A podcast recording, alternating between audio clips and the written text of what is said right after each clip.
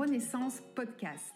Je m'appelle Isabelle Kerr et je suis professeure de yoga spécialisée en yoga hormonal et ménopause yoga.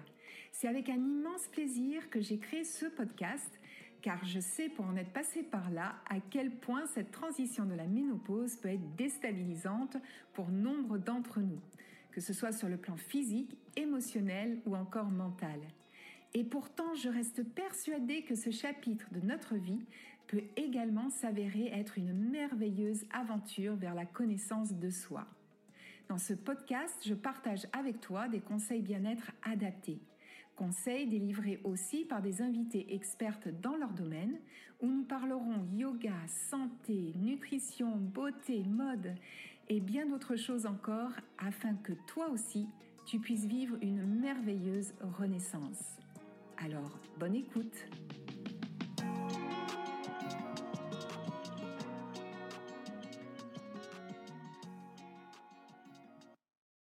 Bonjour et bienvenue sur le podcast Ménopause et Renaissance. Aujourd'hui, je suis ravie d'avoir comme invitée Virginie Boissière, naturopathe spécialisée dans la ménopause. Mais avant d'interroger mon invité, je t'invite à télécharger ton e-book offert Comment soulager les symptômes de la ménopause avec des outils naturels? Tu trouveras le lien du téléchargement dans la description de cet épisode. Je vais commencer tout de suite par te raconter comment nous nous sommes rencontrés euh, Eh bien, tout simplement par les réseaux sociaux, par Instagram. Nous nous suivions mutuellement, Virginie et moi. Et puis un jour, ben, j'ai eu envie de la connaître un petit peu mieux. Donc, je l'ai invitée sur un Instagram live. Donc, nous avions déjà échangé ensemble. Et puis, eh bien, cet Instagram a eu pas mal de succès. Et depuis, eh on, nous sommes restés en contact et nous avons même un projet en commun. Mais reste jusqu'au bout et nous dévoilerons ce projet. Mais sans plus attendre, maintenant, j'ai le plaisir d'accueillir Virginie. Et Virginie, pour commencer dans le vif du sujet, je vais te demander tout de suite de te présenter et de nous dire pourquoi tu t'es spécialisée dans la ménopause. Ben déjà, bonjour Isabelle, merci beaucoup de me recevoir, ça me fait extrêmement plaisir. Euh, donc, euh, merci pour euh, la présentation. C'est vrai que on s'est rencontrés avec joie et on poursuit ce chemin. Donc, ben pour me, me présenter donc un petit peu, je suis donc naturopathe et coach en neurosciences et comme tu l'as dit, ben spécialisée dans les femmes autour de la ménopause. Et ça, pourquoi? Parce que c'est euh, mon histoire personnelle qui, qui m'a sensibilisée euh, à ce sujet. Euh, tu veux que je te raconte un petit peu mon parcours? Ah bah avec plaisir, c'est toujours très intéressant. Alors, vers vers 30 ans, à 30 ans même, comme comme beaucoup de femmes, j'ai souhaité faire un enfant. Euh, c'est là que j'ai fait les examens, les prises de sang euh, euh, que mon gynécologue m'a demandé. Et là, il m'annonce les résultats. Je suis en préménopause à 30 ans. Voilà. Le choc. Voilà. C'est donc en gros, j'avais des taux d'hormones d'une femme proche de, la ménopause, quoi. Euh, du coup, bah, euh, il me conseille de faire un parcours de, de FIV pour poursuivre dans mon projet de faire un enfant, chose que j'ai fait. Et c'est là que j'ai découvert bah, les, les, montagnes russes hein, qui sont dues à toutes ces hormones. Et puis, euh, bah, de nombreuses fausses couches, comme, euh, comme beaucoup euh, traversent pendant ce, ce parcours et euh, deux grossesses extra-utérines, euh, une sur la trompe droite, une sur la trompe gauche, qui m'ont détruit les trompes. Bref, en gros, je me retrouve donc stérile à 34 ans. Voilà un petit peu le, le parcours pour démarrer. Donc, euh, ben, j'aurais pu continuer hein, dans ce dans ce combat pour euh, tomber enceinte parce que j'avais encore mon utérus mais euh, je voulais plus du tout de, de toute cette euh, médicalisation. Voilà, c'était c'était lourd, c'était euh, oui physiquement et moralement c'était c'était difficile. Donc j'ai fait d'arrêter. Mm. Voilà. Du coup, ben là, il te faut accepter euh, que tu ne peux plus avoir d'enfant. Il te faut assumer cette décision et puis, puis et puis ça prend du temps, tout ça, voilà, pour rebondir de, de, de, cette situation, voilà. Donc euh, pour me remettre, euh, bah, il a fallu que je prenne soin de moi, soin de moi en profondeur, quoi. Et c'est la naturopathie qui m'y a aidé. Je me suis fait accompagner, euh, voilà, pour vraiment me sentir mieux et, et sur le long terme, bah, c'est devenu un mode de vie, une passion.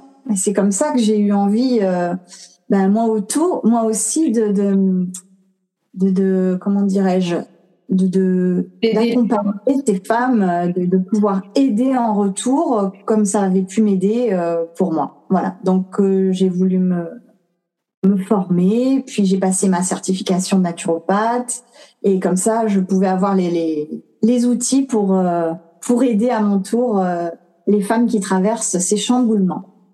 Voilà. Et puis aujourd'hui, du coup, bah, j'ai 43 ans et je suis en périménopause. C'est-à-dire que je commence à avoir des, des, petits symptômes qui pointent le bout de son nez, comme ça. Euh, voilà, des, des cycles perturbés, euh, des, des petites bouffées de chaleur, un sommeil qui est moins bon. Enfin voilà, toutes les joies de, de, cette, de cette étape. Et donc, eh ben, évidemment, je continue de, de, me former beaucoup sur ce sujet de la transition ménopausique parce que déjà dans un premier temps pour moi, c'est vrai, mais maintenant aussi pour pouvoir le transmettre. Donc, euh, je continue d'apprendre et, euh, et comme ça, ben, je, je, je peux en faire profiter euh, celles qui, comme moi, voilà, en ont, en ont bien besoin parce que je le vis au quotidien et que je, je comprends bien ce qu'elles traversent. Voilà. Oui, et c'est vrai qu'en France, euh, on n'en parle pas encore euh, suffisamment, donc euh, c'est bien qu'il y ait des personnes qui se spécialisent vraiment dans ce sujet, parce qu'il y a vraiment un champ incroyable d'accompagnement, comme tu dis. beaucoup de femmes sont dans la, cette phase de périménopause et sont aux prises de, des symptômes qui sont pas toujours faciles à vivre. Donc, bah, écoute c'est vraiment euh, très intéressant et puis tant mieux du coup que tu te sois spécialisé toi-même dans cette discipline avec euh, la ménopause en, en, ligne de mire, si je puis dire. Oui, tout à fait. Et puis c'est vrai que je, ce que ce qui s'est passé aussi, c'est que quand on euh, à différentes étapes de la femme, finalement, on se rend compte qu'on est pas mal suivi. Hein. Par exemple, les femmes qui veulent avoir des enfants, les femmes euh, après avec les enfants, euh, on est suivi à ce moment-là. Mais la, ménopause, on dirait que c'est une période où vraiment il y a un désert médical là-dessus. Et, et c'est normal en soi puisque c'est pas une maladie. Donc c'est complètement logique que bah, que la, la, la, médecine euh, ne soit pas forcément euh, formée euh, pour accompagner ces femmes. Et moi, c'est ça qui m'a manqué quand dans mon parcours personnel, qui était ultra médicalisé pendant un temps, et puis du jour au lendemain, du fait que je ne puisse plus avoir d'enfants, ben c'était fini, plus rien derrière. Voilà. Et, et ce vide, euh, bah, c'est vrai que c'est c'est pas facile. Donc euh, c'est une période qui, qui qui déstabilise à la fois physiquement et psychiquement.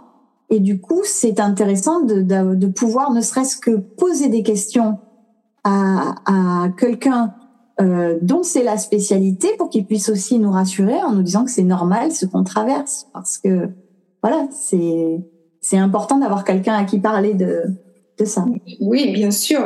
Euh, mon expérience personnelle, comme toi, bah, j'avais pas de réponse à mes questions et je suis repartie du cabinet de ma gynécologue et ben comme je suis arrivée, c'est-à-dire j'en savais pas plus et c'est ça qui m'a motivée moi aussi finalement à en apprendre davantage et euh, et à me spécialiser dans cet accompagnement. Donc on se retrouve bien là-dessus et mmh. justement donc un des symptômes euh, eh bien qu'on éprouve, hein, alors il y en a beaucoup, mais je sais que euh, il y a un un petit problème qui surgit au moment de la périménopause, c'est cette fameuse prise de poids et euh, bah, ça, il est rare d'y couper, mais euh, donc pour nombre d'entre nous, c'est vrai qu'on a une espèce de, de comment dirais-je, euh, oh, de transfert de masse graisseuse qui, qui, qui va de, nos hanches, hop, et qui se dirige gentiment autour de la taille, autour du ventre.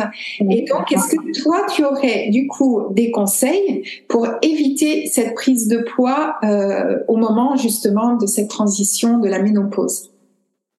Oui, bien sûr. Je, pense que dans un premier temps, euh, il va falloir aller observer dans le détail son hygiène de vie en général.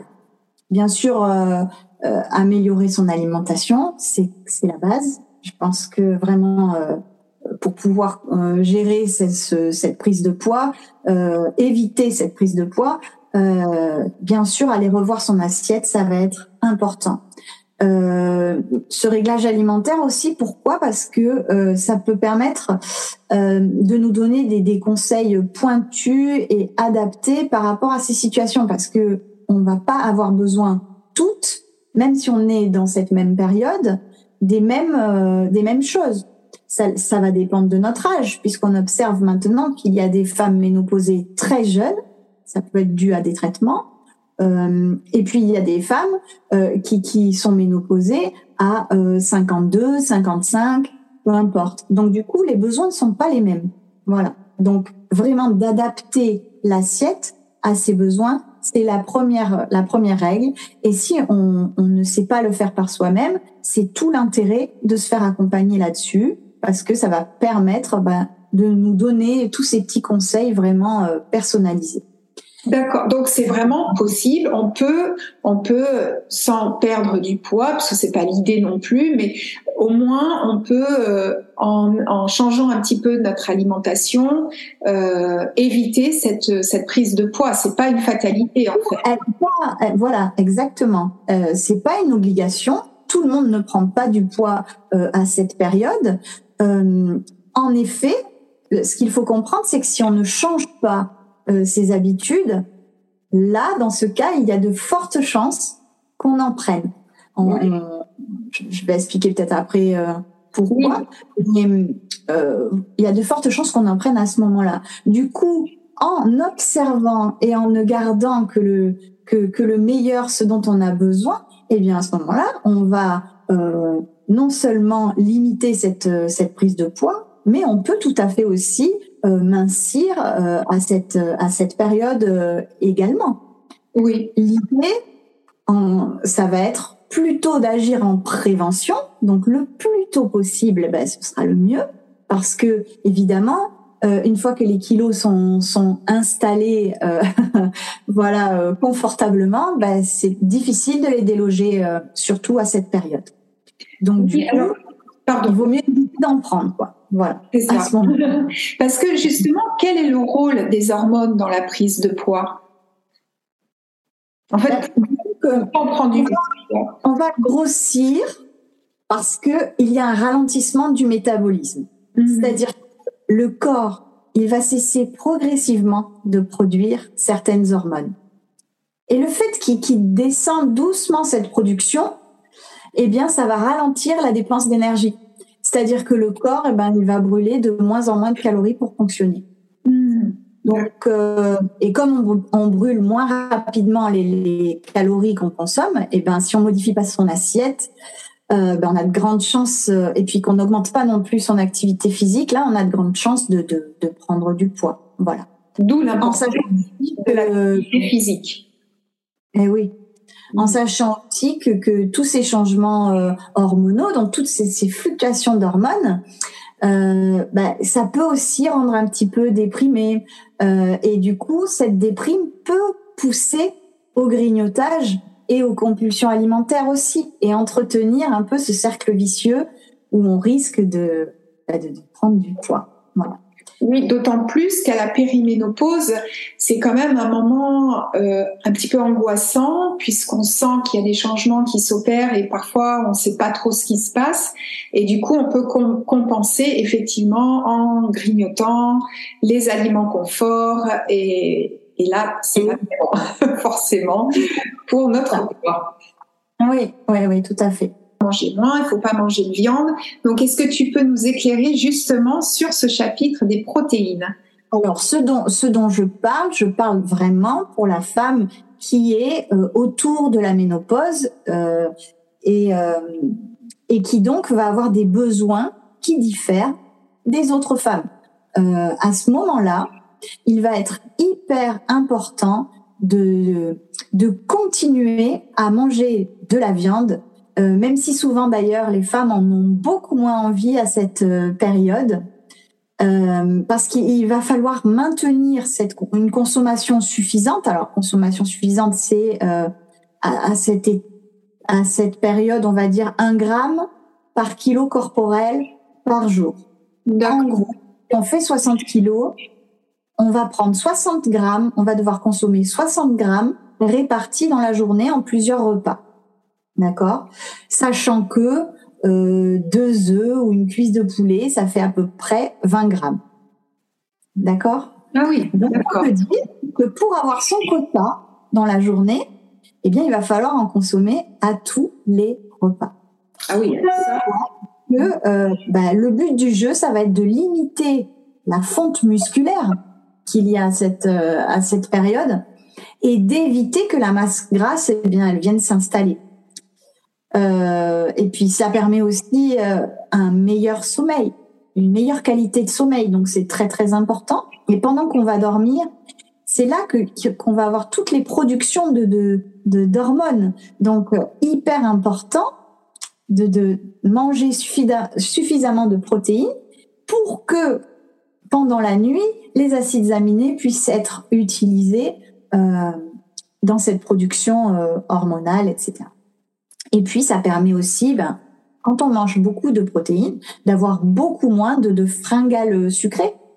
Donc, euh, ça, ça permet de réguler l'appétit et de, de limiter ces, ces, ces pulsions, euh, fringales.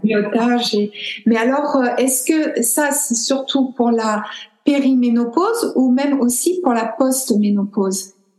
Ou est-ce qu'on en mange autant de protéines même en post-ménopause? Alors, après, là encore, ça va dépendre de tellement de choses. Ça va dépendre de euh, la dépense d'énergie que l'on a, bien sûr, de son appétit. Il faut s'écouter. Hein. L'idée, c'est pas de, de, de sur l'estomac euh, au, au, maximum. L'idée, c'est d'en consommer régulièrement. Euh, voilà de ne pas euh, passer des, des, des, semaines sans en manger. Voilà. Il faut en avoir aux, aux deux repas, euh, midi et soir, pour euh, à cette période. Donc périménopause, péri, ça veut dire autour de la ménopause, donc ça concerne autant l'avant que la préménopause. Par contre, c'est le moment où on a cette fonte musculaire et on veut éviter, voilà, de perdre toute cette masse et, et, et que, ça devienne de la masse grasse. Ça, on veut, on veut l'éviter. du coup, euh, mm-hmm. c'est, c'est grâce à toute. Euh, et puis, il faut comprendre aussi qu'on est construit de protéines. Ce sont les, les, briques de notre organisme. Donc, euh, euh, important si on veut que notre corps puisse se régénérer, se réparer. Et puis, du coup, s'auto-réguler pendant cette période, eh bien, ça va être de lui donner ce dont il a besoin. Et en l'occurrence, des protéines. Oui, je comprends, et d'autant plus que euh, en post-ménopause, dans le yoga pour la ménopause, justement, on va travailler sur euh, la, la, la, force musculaire. Donc, les, les, cours proposés vont être vraiment destinés à euh, reprendre justement du muscle qu'on perd à cette période de notre vie. Donc, comme ça, allier les deux, finalement, euh, c'est la meilleure façon de garder euh, une chaîne musculaire optimale. Absolument, absolument. C'est vrai que pour éviter de, de, de prendre ce poids, euh, bien sûr qu'il va falloir bouger, solliciter euh, ses muscles pour euh, justement que, éviter cette fonte. Donc euh, bien sûr que le yoga, euh, ça c'est idéal parce que en plus euh, souvent les femmes sont fatiguées à cette période parce qu'elles ont un sommeil qui est moins bon, parce qu'elles ont toutes sortes de désagréments qui, qui les fatiguent. Euh, mhm. sans compter leur, vie professionnelle, leur vie privée, tout ça. Donc euh, c'est une période vraiment intense de la vie. Donc euh, se mettre en mouvement, parfois c'est difficile pour elles. elles. auraient plutôt envie d'aller dans le canapé. Et le yoga, bah, c'est vrai que ça va permettre de bouger, mais en même temps de d'avoir un mouvement qui soit doux et adapté. oui, adapté. D'ailleurs, Voilà, c'est pas euh, quand on dit qu'il faut euh, augmenter son activité physique à cette période, euh, c'est pas forcément d'aller s'abrutir dans une dans une salle. C'est c'est vraiment l'idée de se mettre en mouvement euh, régulièrement. Euh, donc ça peut être de la marche, euh, mais mais vraiment le le, le conseil c'est la régularité. Mm-hmm. Ça, ça fait partie des choses qui vont qui vont aider à à ne pas à ne pas prendre de poids. Oui, tout à fait d'accord. Et euh, j'avais une petite question encore sur les protéines. Est-ce que les protéines végétales peuvent remplacer la protéine animale ou non? Ou est-ce qu'on peut quitter mhm. un petit peu les deux? Alors, euh, ça dépend là encore énormément de, de, de chaque personne. Euh, je dirais que en dehors de la ménopause, euh, c'est différent. Les choses sont différentes. Mais autour de cette ménopause, les protéines végétales ne pourront pas remplacer les protéines animales. Voilà.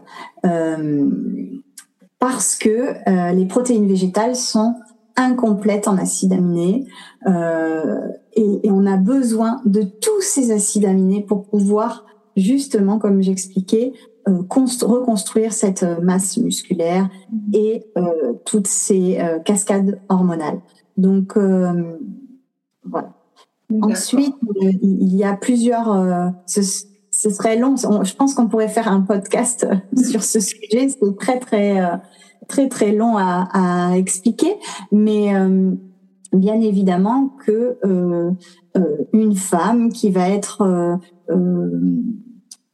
euh, hyperactive, qui travaille par exemple sur Paris, qui est une working girl, qui a la cinquantaine, qui est fatiguée, qui a un mental hyperactif, euh, donc une capacité digestive très basse, va avoir beaucoup de mal à supporter euh, un régime végétarien qui va nécessiter de, digérer euh, toutes ces fibres en grande quantité et elle va avoir du mal à assimiler ces, ces protéines euh, sans compter bah, la, la, la, saison, on va dire, la température extérieure qui euh, n'est peut-être pas propice à cette grande quantité euh, de, de végétaux.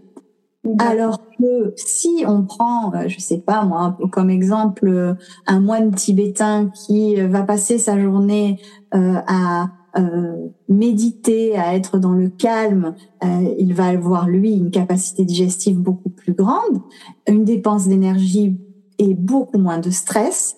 Euh, du coup, il va être capable lui de pouvoir manger végétarien et d'en tirer des bénéfices. Voilà. Donc, en gros, ça, dépend de, de, vraiment beaucoup de choses et pas que de l'assiette. Ça dépend de, de l'environnement qu'il y a autour aussi. Euh, on vit mieux de végétaliser son assiette en été, donc dans des températures hautes, qu'en hiver.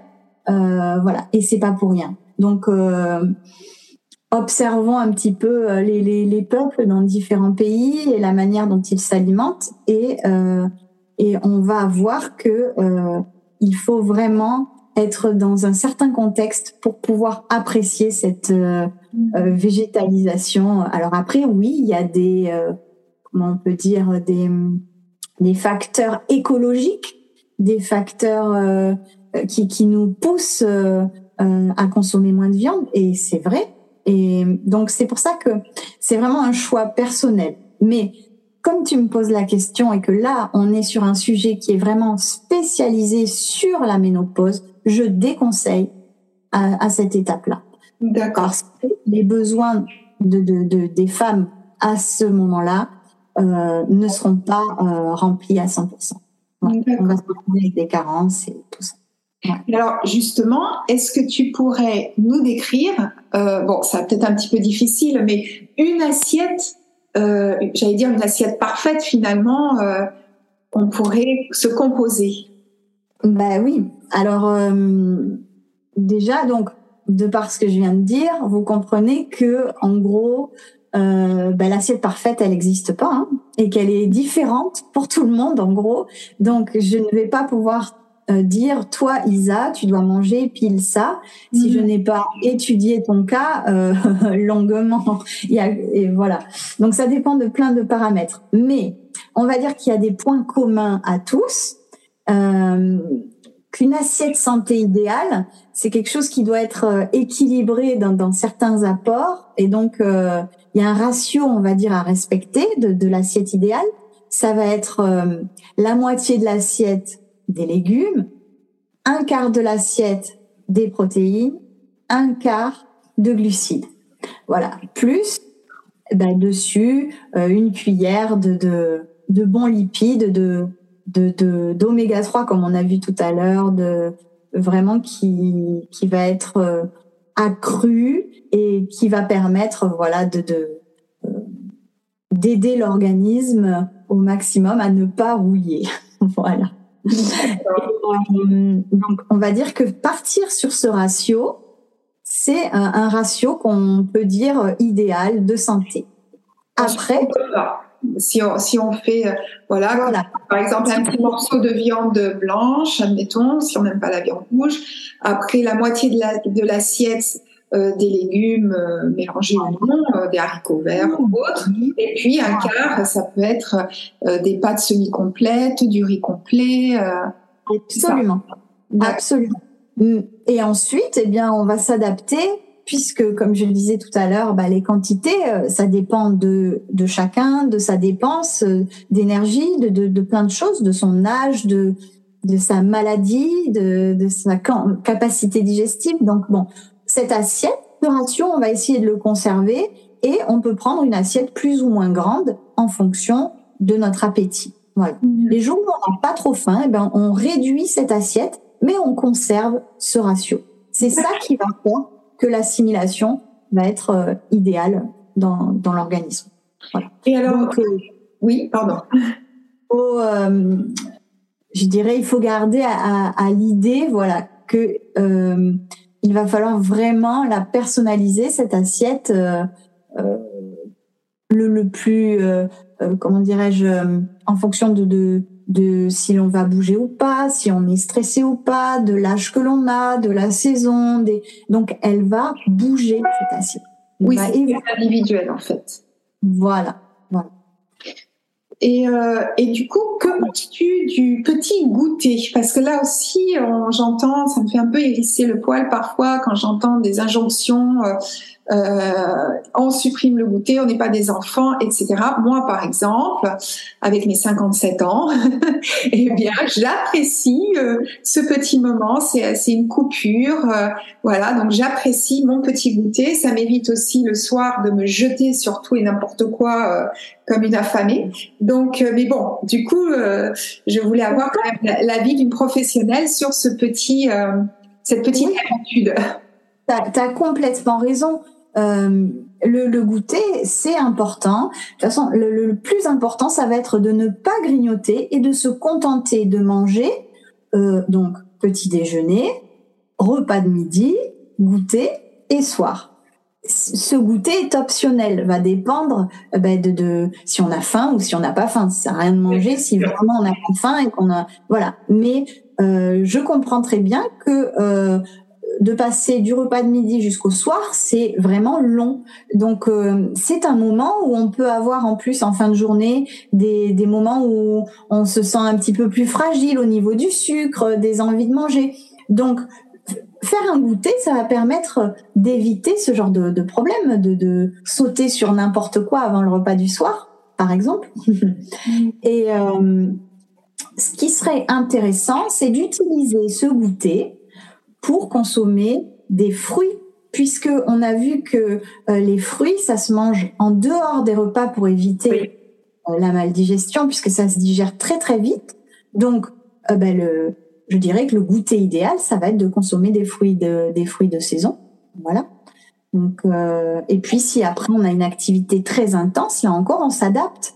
Par exemple, si on part faire du sport intensément euh, juste après, on peut rajouter des oléagineux, euh, ce genre de choses. Donc oui, le, le goûter, c'est tout à fait euh, une bonne chose à condition que ça soit pas des, des, des gâteaux, voilà, ou des sucreries, des choses comme ça. Voilà, il faut bien choisir ses, son aliment.